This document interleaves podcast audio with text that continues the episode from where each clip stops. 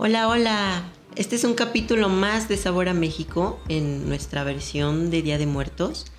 En esta ocasión vamos a tocar tres temas padrísimos, que ya les debíamos uno, por cierto. Em, sin hacerlos esperar más, pues nos arrancamos. ¿Cuál es el primero, mi vida? Antes que nada, yo soy su vida.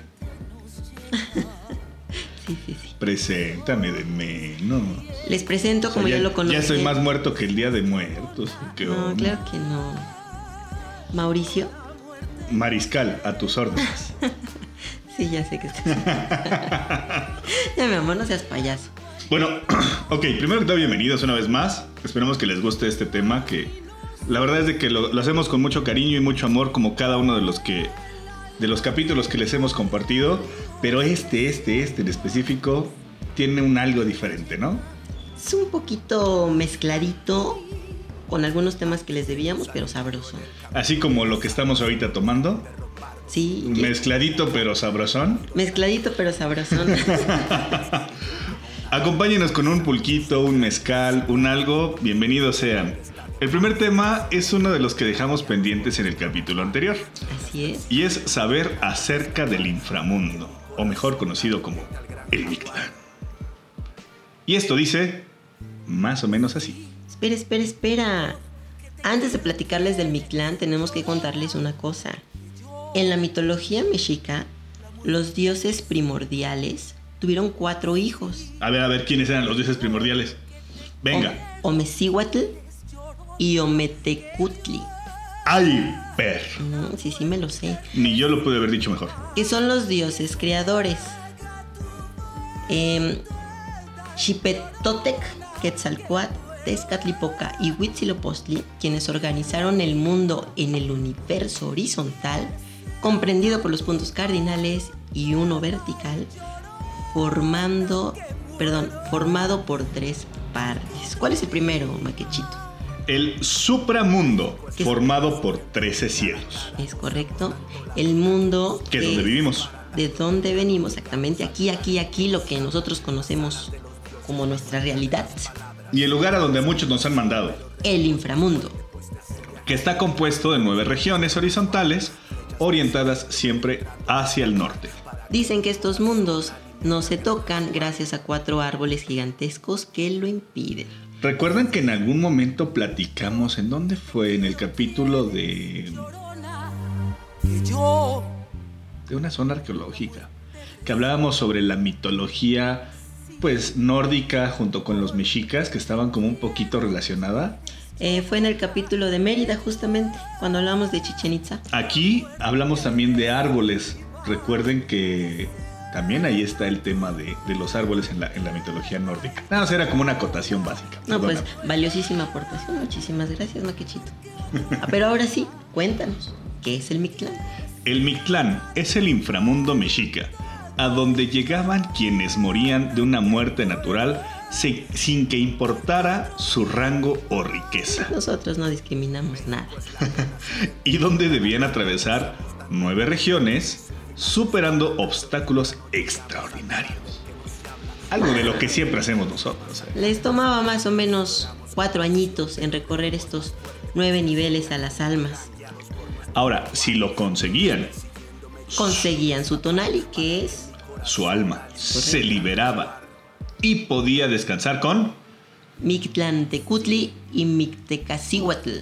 Dios mío santo, en verdad que esa, ese estudio de las, de las lenguas mexicas y náhuatl sí estás en un nivel muy cabrón. No, la verdad no. Creo que. creo que hago lo que puedo. Bueno, estos dos cuates eran esposos y eran los dioses del inframundo. Eran los boss, los jefes de jefes. Ok. Pero ¿cuáles son las nueve regiones? ¿Qué tanto hay que cruzar? ¿Qué implican? ¿De qué se trata? Dame un acordeón, o sea, dámelo porque por si las dudas es mejor saber. En algún momento nos va a cargar el petate e iremos directo hacia el Mictlán. Mientras exista, no exista, sea verdad o no, hay que saber de qué nos están hablando. Ok, aquí ayúdame por favor con la pronunciación. Que el, primer punto para llegar al Mictlán es el... Itzcuintlán. Itzcuintlán, ok, es donde habita el perro. O también Chiconahuapan. Sí, era el riecito. Ok. ¿Quieres que te es- platique? Sí, por favor. ¿O tú lo, o tú lo no, sueltas? no, no, ves que tú nada más dale, estás dale. entrándole al mezcal y me dejas a mí. No, no, no, yo por eso pregunto. chamba, Yo pregunto, Por yo favor, pregunto. por favor. Bueno, en esta región se dice que hay itzcuintles, los perritos, los xoloscuintles, ¿no? Entonces son los perros de Xolotl, que en este caso es custodio al dios del sol, Tonatiuh, hasta que atentó contra él. Y fue enviado al Mictlán. Bueno, es un río que el muerto debe atravesar con ayuda de su perrito Shol. Dicen por ahí que el color de los perros es muy importante porque si la alma, el muerto o lo como le quieran llamar, le pedía ayuda a un perrito de color negro, perdón, de color blanco, este se negaría ya que se creía que era demasiado limpio para completar esa tarea, o sea, no, se iba a ensuciar y no, no, no, no, así no. Negritos rules, No, ese era blanco. por eso. Si se le pedía a un perrito negro, eh, que también se negaría, puede que se negara, porque decía que por ser tan oscuro, su amo no lo podría ver. Entonces, también los perritos eran de sufren de discriminación. Eran de contentillo los animalitos también. Pero bueno, ese es el primer nivel. El nivel número 2, Voy a intentar. por favor, Tepeme Monamictlán. donde se juntan las montañas. ¿Sí lo dije bien? No lo sé, supongo que sí. Aquí dicen que vive Tepeyotl, el señor de los jabulares y dios de las montañas y los ecos. Aquí se dice que existían dos cerros que abren y cierran de manera abrupta, chocando entre sí de manera continua. Los muertos debían de buscar el minuto, el segundo exacto para que tuvieran unos, pues una oportunidad para poder cruzar sin ser triturados. O sea, era o la bebe o la derrama. O la bebe o la derrama. Así Ok. como en, la- en el juego de la cuerda. Era como jugaremos. No mezcles eso. Era de correr. Tú sigue chupando, a mí déjame, por favor, creo que estoy más interesada yo. Dale, dale, dale. El nivel número 3 es Itztepetl. Montaña de obsidiana. Es la morada de Itz, Itzlacolihuqui.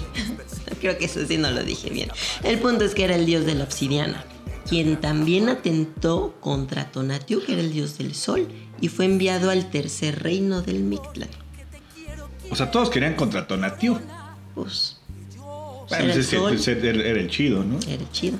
Ok, es un cerro cubierto de pedernales que desgarraban los cuerpos de los muertos cuando estos tenían que escalarlos para cumplir su trayectoria. Acuérdense que todavía viajas en, en tu cuerpo de, de- en tu cuerpo humano, en tu forma física, ¿no? El punto es que conforme vas avanzando, te vas deshaciendo de todo, todo eso terrenal que nos llevamos. Eran puntos de purificación del alma. Es correcto. Ok, punto número 4, Sehueloyan. que es el lugar donde hay mucha nieve. El sitio es donde habita Mictlapejecatl, dios del viento. Del viento. del viento. Del viento. Es que, es que se me quedó el. El dios del viento, o como también lo llegamos a conocer como Ecatl, ¿no? Viento del norte y que lleva el invierno desde el Mictlán hasta la tierra. Es la entrada al complejo de Ixtseyecayan. No, y luego, y luego con mezcales encima, peor. Ok, una zona congelada con ocho lomas de piedras muy filosas. Es un sitio desolado de piedra y nieve abrupta y está en una sierra de aristas cortantes que se componen de ocho collados donde siempre cae nieve. O sea, se te congela todo lo que se puede congelar. Hasta el Sisiriquitimikitiki. Sí, señor.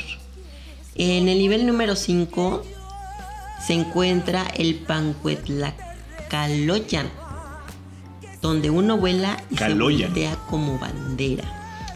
¿Qué, qué te parece si a partir de este punto, si es que los vemos complicados, solamente decimos su versión en español? Yo creo que valdría la pena intentar este, decir su nombre original, mi vida. Si Es que no hasta- queda cultural, Es que, es que hasta es que lo que pasa es que ya no las, ya no la puedo pronunciar.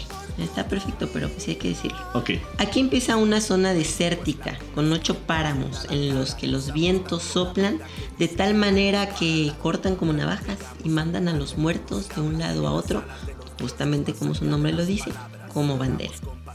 También aquí habita Mictlampejecatl, El dios del viento. justamente. O sea, si era, sí era un sufrir todavía, ¿no? Pues es que te tienes que ganar el descanso, mijo. Pero si ya le chingué cuántos años. Bueno, pero pues no te portaste tan bien como crees, ¿eh? Ese es el punto. Ok, ok, tienes razón.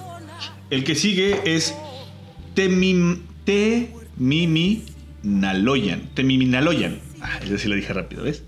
Lugar donde la gente es flechada. En esta región hay un sendero que es atravesado por todas las flechas perdidas durante las batallas. Algunos lo mencionan como un lugar de agua negra en el que habita la iguana Xochitonal.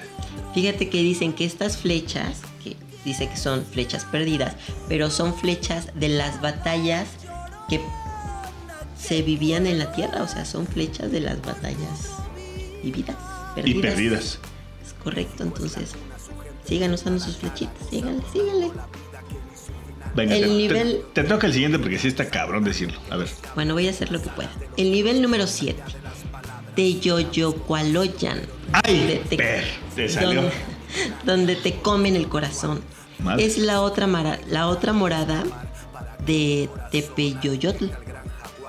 Y está repleta de fieras. Es donde los jaguares abrían el pecho de los muertos para comerse su corazón.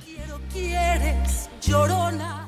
Puta, está cabrón. O sea, los que podían pasar de ahí estaba ya en un nivel muy manchado, Pero ¿no? ya estás muerto, pues ya, ah, lo que te lo que quieras. No, pero imagínate. Ya Todavía. muerto. Porque ahí te quedabas y te seguían chingando los jagularcitos. Pues, pues si te tienen que comer el corazón, pues ¿para qué le corres? No vas a pasar de ahí hasta que lo hagan. Mejor. O que no lo hagan. Si, si no lo hacen, pasas y ya chingón, pasas al, al octavo Bueno, mundo. tienes cuatro años para, para pensarlo mejor. Si me tardé seis en la prepa, chingos. No. Pinche, mi clan me hace los mandados. Ándale, el 8, por favor. Ok, el 8. Apanohualoyan. Es donde cruza el agua. Aquí desemboca el río Apanohuacal ese, donde los muertos que perdieron el corazón deben de luchar para poder salir de los nuevos de los nueve reinos de aguas. Los nueve ríos, Ok. Repito. por favor. Aquí desemboca el río que dije hace ratito, donde los muertos que perdieron el corazón deben luchar para salir de los nueve ríos de aguas negras. Reto es atravesarlo. Híjole. Ah, ahí te dejé el último para que, para que te avientes algo chido. El último nivel es el.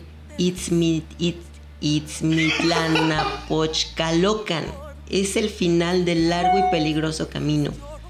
En algunos textos se menciona una zona como de mucha niebla que impide ver alrededor. Debido a lo vivido en este trayecto de muerte, es cuando los muertos reflexionan sobre las decisiones de sus historias y se conectan con lo que les sucedió en la vida, convirtiéndose en uno con el todo. Es una, es una laguna de aguas negras donde el muerto terminaba de desencarnarse y su alma se liberaba por completo del cuerpo y con todos, y así, al liberarse de eso, también terminaba con todos sus sufrimientos terrenales. Te digo, este viaje de estos nueve niveles es para que te desprendas de todo lo terrenal. Wow. Sí, está interesante el tema. No, está cañón y tú que no lo puedes pronunciar. Pero es- o sea, perdón. Oye, pero a ver, acuérdame de algo. Yo me acuerdo que el tema del Mictlán, por lo menos a mí, cuando me dejó un poquito impactado y le entendí un poquito más, fue cuando hicimos el recorrido en uno de los museos de aquí de la Ciudad de México. Del Risco, en San Ángel, justamente. En San Ángel. Si tienen la oportunidad, en verdad, o sea, digo, no se queden solamente con esta explicación medio barata. No, tampoco digas eso. bueno, o sea, una, expli- una explicación tan, Tan solo sencilla. el investigarlo nos costó. Sí, pero si quieren experimentarlo, porque ahí te van pasando. En verdad que está bien bonita esa exposición del, del Mictlán. Ojalá y la vuelvan a poner ahí en el, el museito. Pero te lo explican muy padre, ¿no?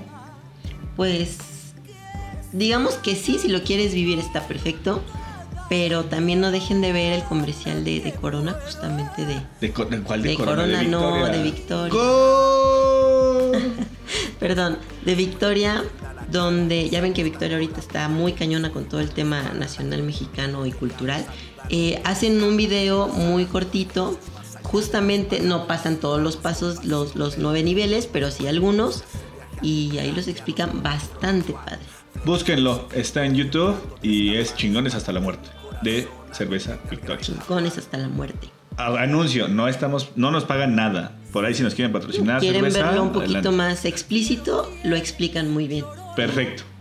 Pues nada, digo, me queda claro que sí es un tema bastante, bastante robusto. Claro que sí. Espero que les haya gustado un poquito de lo que es el Mictlan. Por lo menos que les haya causado un poquito de interés para que puedan investigar más acerca del tema.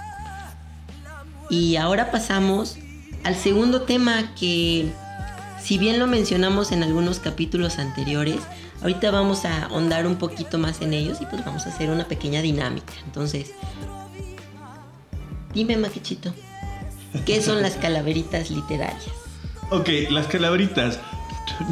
Digo, puede que me equivoque y a lo mejor algunos me van a crucificar, pero no se tiene un dato preciso sobre el origen de las calaveras literarias. Sin embargo, algunos textos se refiere a que podrían haber surgido a finales del siglo XIX, como una expresión crítica del pueblo contra la élite porfirista. Creo que tienes mucha razón. En palabras un poquito más coloquiales, es poesía popular. Son nuestros, eh, nuestra forma de retratar y expresar a la muerte. Y en ellas prácticamente nosotros, de Mexican, eh, nos mofamos y sí, desafiamos y sí, nos burlamos eh, de la muerte. Y nos hacemos, eh, nos hacemos nos valemos, por así decirlo, de amigos políticos, artistas, de lo que se deje. El punto es echar relajo, como dijera nuestro señor Guadalupe Posadas, la muerte es demócrata, por eso en las calaveritas literarias hay verbena para todos.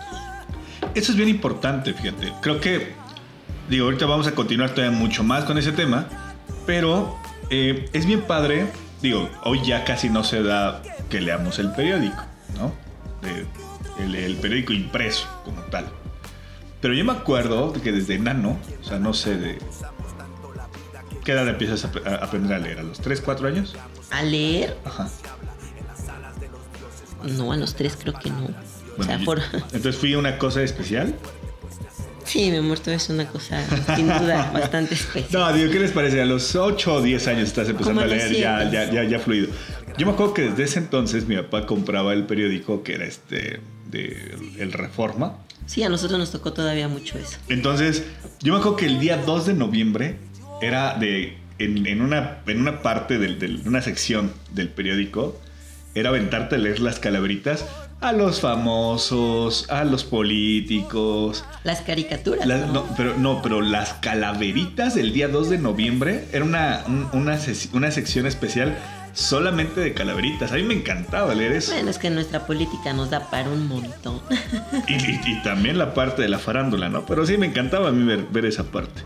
Pero bueno, la calaverita literaria significa echar mano del humor para sobreponerse a la tragedia de morir.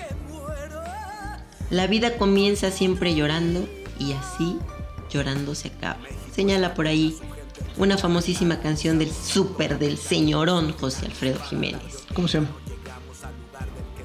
Y sigo siendo el rey. y sí, la muerte es una tragedia inevitable. Es algo que va a llegar, sí o sí. Te llames como te llames, el color que seas, el dinero que tengas. Es algo que nadie se va a quitar. Y bueno, hay que hacer eh, de nuestra vida una calaverita literaria. Pues total, quien es su madre al final nos va a llevar, ¿no? Hay que ser pícaro y morir con buen humor, con sonrisa de calaca. Se preguntarán ustedes, ¿y qué chingados lleva una calaverita? O sea, si ya me dijeron que es pura mofa, puro jijiji, jajaja, pero ¿qué debe de tener una calaverita? Ok, aquí la super guía rápida y resumida de lo que se debe de tener, más mucha, mucha, mucha creatividad. Piensa primero, bueno, punto número uno. Piensa en un tema. ¿A quién se la vas a dedicar? ¿A quién te quieres ensartar? ¿No? Ok. Es como un apodo. ¿Contra quién vamos?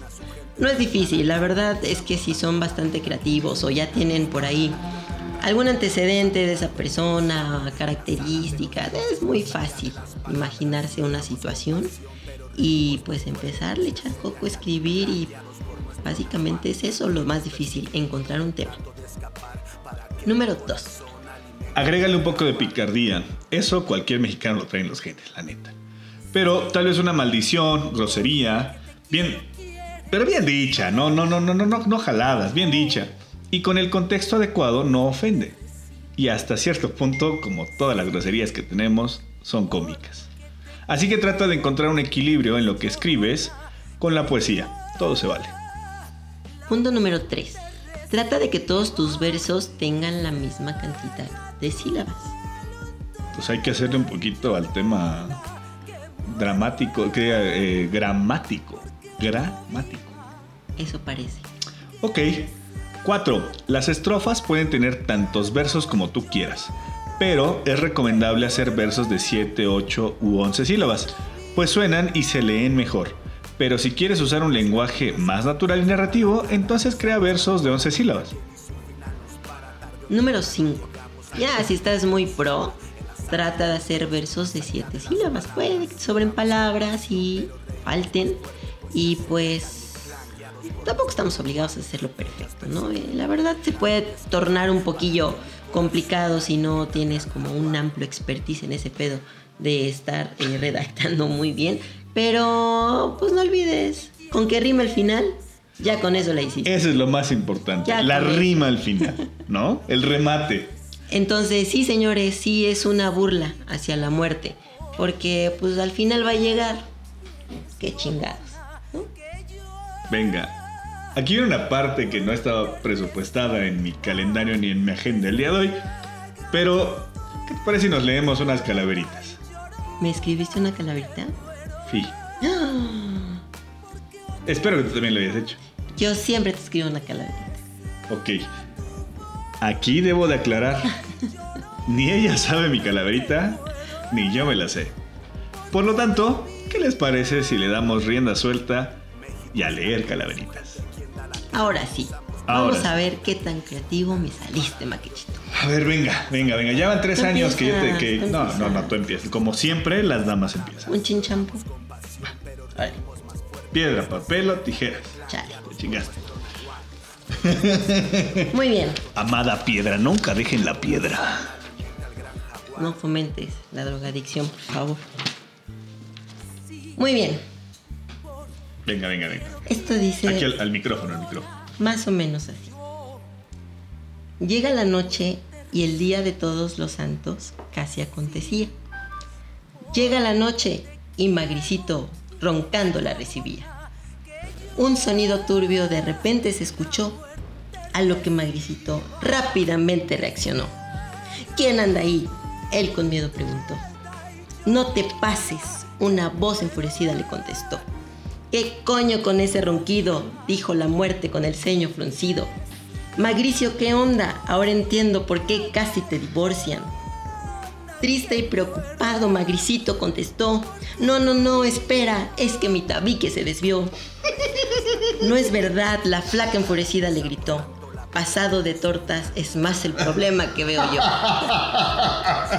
Apenas voy saliendo del Mictlán y ya te escucho roncar. O bajas de peso o a tu Sony me voy a llevar. No, mañana salgo a correr y te prometo muchos kilómetros recorrer. Eso espero. Si no, mañana regreso y sin tu Sony te prometo que te dejo. Magricito preocupado despertó. ¿Era un sueño o realmente a la muerte vio? Sony al verlo pálido le preguntó, Magricito, ¿qué pasa? ¿Por qué te veo desencajado? Y Magricito dijo, es que creo que de tortas ya estoy pasado. Ahorita vengo, voy a correr, si no mañana conmigo tú no vas a amanecer. No te preocupes, Sony le dijo. Yo ahorita arreglo ese complejito. Muerte, calaca o quien quiera que seas, a Magricito déjalo echarse sus chelas. es buena persona y yo lo amo, pero si lo haces bajar de peso, pues dime cómo te pago. La huesuda le dijo, le pedí que bajara de peso o conmigo te llevo. Pues creo que sí lo asusté, porque en chinga salió a correr. Pues funcionó y te lo agradezco. Y te agradezco haberlo presionado, porque de tortas sí estaba un poquito pasado. Mientras regresa dime, ¿cómo te pago? Porque el sueño me ha regresado. Pues ya que estamos en el chal, échame una enmoladita, aprovechando que de peso no estoy tan pasadito. Venga, qué bonita. De mí para ti. Gracias, gracias, gracias. Está linda, está linda. Li- li- ah, me dejaste sin palabras. Es totalmente una composición literaria. Ya sabes que yo soy re buena para eso. Ok, voy a intentar, y digo intentar, porque... Ay, ¿dónde quedó? Espérame tantito. Ok, ok, ok. Ahí va la mía. Ahora sí ya la encontré. No la puedes leer. No le estoy leyendo ni veo. Ok. Estaba la flaca muy enojada, porque no encontraba a quien jalarle la pata. Sin embargo, encontró la maquecha, que estaba igual de arrecha. Sony querida, ¿qué te pasa? La flaca miraba lentamente. Sony dijo, no mames, ¿tú me lees la mente? Quiero poner mi negocio y dejar de perder en el ocio. La flaca le dijo, mija, no tengas miedo, lo peor que puede pasar es que te lleve en medio. La Sony le dijo, Ah, no, mejor el Mauri, llévatelo a él, porque yo me he enojado con él. La flaca emocionada al Mauri casi decapitó, pero en poco tiempo recapacitó. Este vato te ha apoyado, ¿por qué quieres que lo lleve para abajo?